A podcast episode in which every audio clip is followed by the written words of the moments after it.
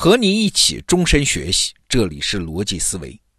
昨天我们说到啊，从全球视角再来看咱们中国历史，哎，很多现象你会读出不同的东西。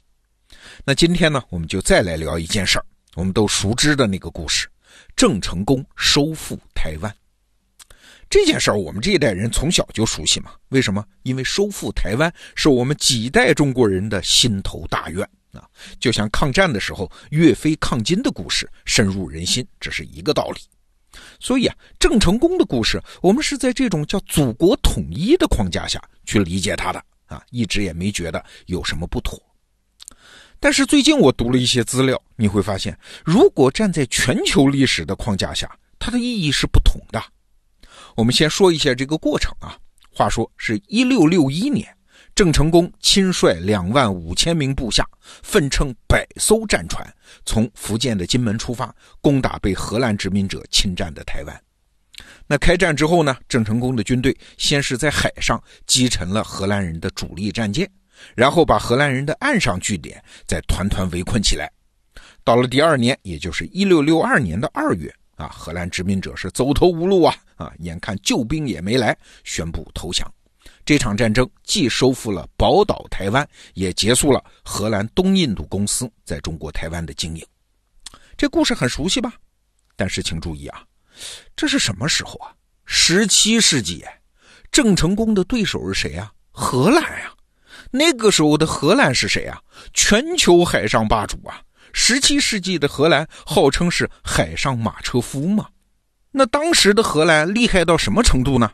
最鼎盛时期啊，荷兰的海军舰队几乎超过了英法两国海军的一倍啊！在爪哇和马六甲海峡，荷兰舰队两次打败葡萄牙舰队，垄断了东方贸易。在美洲，荷兰把持了西北非洲和美洲之间的贸易。当时的纽约那叫新阿姆斯特丹啊，那是人家荷兰人的。在非洲，荷兰在东西方交通的咽喉要道，就是南非的好望角，修筑要塞，营建殖民地。那是一时无两的海上强权。后来呢，是英国人从海上，法国人从陆地上，两国夹击，经过多次战争，才把荷兰的海洋霸权打掉。啊，这么一个在当时全世界海洋称王称霸的厉害角色，在鼎盛时期却被中国的郑成功打的打败。哎，你不觉得这当中有点什么事儿要说道说道吗？你可能会说，这还不简单吗？中国离得近呢，在地理上有优势啊。哎，确实有这个因素。不过咱们也得说啊，海洋战争和陆地战争它是不同的，地理优势不是关键性的，要想打胜仗，还是实力的硬碰硬啊。那郑成功怎么会有这么硬的实力呢？咱们不是一个农耕文明吗？大陆国家吗？在海上，咱们那时候怎么这么厉害呢？哎，这就要说到郑成功他到底是谁了？郑成功的军队他到底是什么底子了？啊，很抱歉啊，我要说两个字儿，简单说，他的军队的底子就是俩字儿：海盗。准确的说，是有政府授权的海盗。我这不是在侮辱先烈啊。我们来看看这支力量它到底是怎么来的。过去啊，我们对于明朝和海洋的关系有一个误解。总觉得在郑和下西洋之后就开始彻底锁国啊，不是有那么个词儿吗？叫片板不许下海。没错，确实有这么个阶段啊。为啥呢？因为倭寇在沿海的骚扰很厉害。但是到了明朝的中后期，嘉靖年间，打击倭寇很有效啊，就有人建议开放海禁。所以，一五六六年，就是隆庆皇帝继位的时候，就开放了海禁，这就是所谓的隆庆开海。在福建的漳州就设立了港口，允许民间展开海外贸易。这政府的管制一旦放开，民间的活力它就会有自己的发展逻辑啊。什么逻辑啊？海洋逻辑。这个逻辑东方西方它是一样的。海洋是什么？天然是贸易场，也天然是决斗场啊。海洋商人同时往往也是海盗。对，郑成功的父亲叫郑芝龙，他就是这样的人。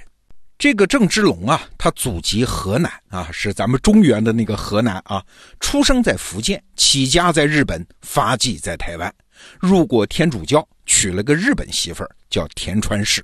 没错啊，郑成功的母亲是日本人，就是这个田川氏。那从这份简单的履历表，你就可以看出来，郑芝龙是当时典型的叫有国际视野的人啊。那他的事业发展的怎么样呢？具体的过程我就不细说了。反正郑芝龙鼎盛时期，他成了整个华东和华南的唯一海上强权，军队二十万人啊。这个军队的组成包括有汉人、日本人、朝鲜人、东南亚人，甚至还有非洲黑人，各色人种。船队的规模是超过了三千艘，通商范围从日本到马六甲海峡，就整个东亚和东南亚。那经过他控制的海域的所有商船都要给他交保护费啊，不交的话，你试试肯定要被抢。所以郑芝龙又富可敌国。那这样一个海盗海商集团和明朝政府的关系又是什么样的呢？啊，刚开始当然是有冲突，但是很快他们就形成了联盟关系。表面上，郑芝龙是明朝的高级武官啊，那具体的官职叫海防游击、五虎游击将军啊。后来到了南明弘光朝的时候，郑芝龙还被封为伯爵啊，主管福建的军事。你看，这郑芝龙他既是海商，又是海盗，还是朝廷命官，那他于公于私都要担负起这片海域安全的责任。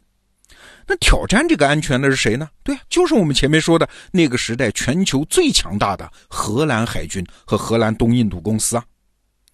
从一六三三年开始啊，郑芝龙在金门海战中击溃荷兰东印度公司的舰队。此后大概三十年间，荷兰人其实一直是郑氏海上集团的手下败将，大大小小多次战斗，几乎荷兰人没有占过便宜啊。所以啊。这么看来，一六六一年郑成功收复台湾，赶走荷兰人，这是一个正常的结果啊。荷兰人从来就打不赢中国人，在海上，在这片海域。哎，那说到这儿，不知道你联想到什么人没有？对，在英国崛起的历史上，在英国的大航海时代，几乎有一个一模一样的故事，那就是德雷克呀。德雷克呢，既是海洋探险家，也是商人，也是海盗。他还是英国女王亲封的英格兰勋爵，手里呢还拿着一张叫私掠许可证，就是奉旨当海盗。他的人生巅峰是一五八八年，参与英国国家的舰队击败了西班牙的无敌舰队。呃这是一五八八年啊，你想想看，距离郑芝龙打败荷兰舰队相差不过四十五年，他们几乎是一代人。那说到这儿，你会发现，海洋秩序、海洋强权自有它的规律啊。它不仅要求一个强有力的政府，也不仅要求一个有野蛮精神的冒险家啊。最后发育出来的其实是同一个形态的东西，什么？就是官、商、民，甚至是道，整合起来的一种适应海洋的组织方式。这个规律，它不仅适应于欧洲，也适用于咱们东亚。这样的组织不仅在欧洲历史上成功过，在咱们中国历史上也成功过。那说到这儿，可能有人会说，咱们中国是一个典型的农耕大陆文明啊，对海洋真的有那么大需求吗？或者说，海洋对它真的有那么大影响吗？有啊，我们就说一点啊，我们都知道，我们中国人是从明朝开始才把白银作为主要的流通货币。但问题是，咱们中国本土的白银矿并不丰富啊。白银能成为主要货币，它肯定是从海外输入的。什么时候啊？就是明朝的中后期啊。输入中国的白银主要是来自于两个地方，就是日本和美洲的墨西哥。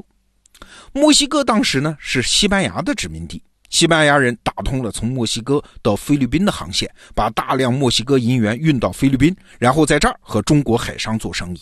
中国海商可不就是郑芝龙这一帮人吗？啊，那西班牙人拿走各种货物，中国海商往中国运回大量银元。那有学者统计数据啊，整个明朝从菲律宾，也就是从墨西哥输入中国的白银数量超过七千五百万元。你想，中国这么大国家呀，主要的流通货币它居然靠海外靠贸易来输入，你就说这个国际贸易量它有多大吧？贸易量大到这种程度，海洋对中国的影响它能不大吗？昨天我们说到啊，人类历史的发展，它不仅有各个文明独自的轨迹，也有全球步调一致的那种共识性的发展。我们今天和你聊的这个话题，其实也是一个例证啊。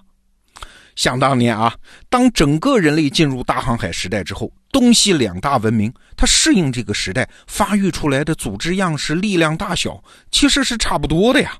中国曾经和世界最强者并驾齐驱，不分上下，甚至是占有上风啊。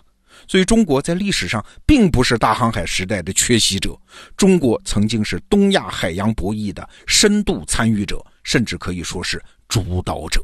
啊只不过呢，这短短这一段历史被我们用其他逻辑的叙事掩盖了而已呀，它没有成为中国延续下来的传统。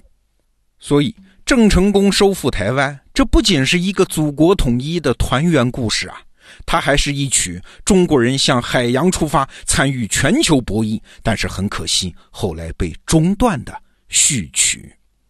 好，这个话题我们就聊到这儿，逻辑思维，明天见。